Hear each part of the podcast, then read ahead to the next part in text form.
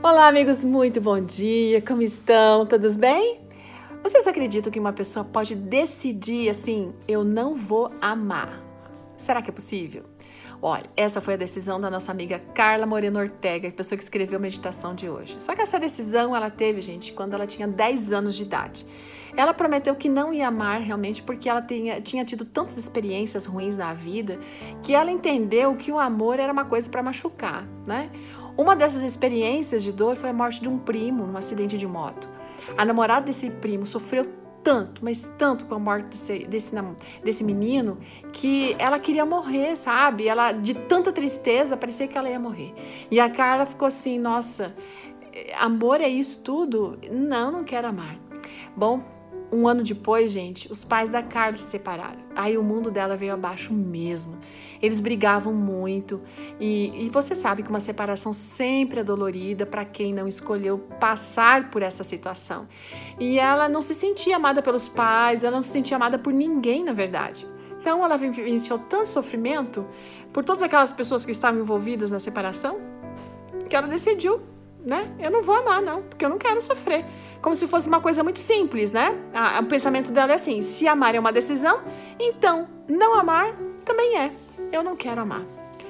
Enfim, um dia Deus fez com que as coisas mudassem e ela visse as coisas de outra maneira. Ela acabou se casando, gente. E eles foram abençoados com o nascimento do primeiro filho. A Carla não se sentia preparada para amar tanto, tanto uma criança, sabe? No fim, esse filho nasceu prematuro de oito meses e após seis horas de nascimento ele foi para uma por causa de insuficiência respiratória aguda. Ele ficou entubado três dias, gente, mas sem reação aquela reação para movimento respiratório espontâneo. A fé dela era muito grande, ela estava tranquila porque ela sabia que Deus estava cuidando de tudo. As pessoas até estranhavam a fé, mas essa fé vem porque Deus está no presente na vida, sabe? E as orações fazem com que a gente tenha essa fé no meio das adversidades. Ela teve que passar por esse processo, gente, para aprender a amar intensamente, cuidar de uma criança indefesa que necessitava de muitos cuidados importantes. Deus fez com que ela experimentasse experimentasse aquilo que ela não queria experimentar. Ela experimentou o amor que está descrito em 1 Coríntios 13. Sabe, amigos, às vezes a gente passa por desertos na vida.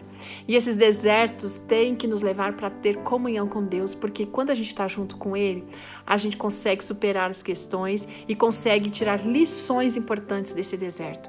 Deus sempre tem algo para nos ensinar nesses momentos. A Carla hoje tem um grande amor por seu marido, pelos filhos, por toda a sua família e ela decidiu realmente abrir o coração para Deus como seu salvador pessoal e aprendeu a decidir a amar. Sabe? Ainda que a gente fale todas as línguas dos homens e dos anjos, se a gente não tiver amor, a gente não é nada. É como um sino que ressoa, ou então um prato que faz barulho. Que Deus abençoe você e que o amor seja abundante. Ótimo dia, até amanhã.